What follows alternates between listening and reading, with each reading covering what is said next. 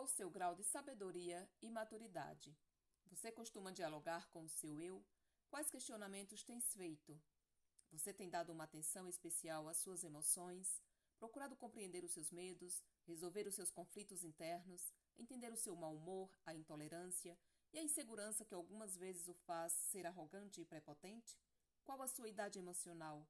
Já atingiu a maturidade ou ainda é uma criança no terreno das emoções? É preciso ter coragem para olhar o nosso interior e reconhecermos as nossas fraquezas, mas é justamente esse autoconhecimento e essa coragem em admitir que nos permitirá redesenhar o caminho.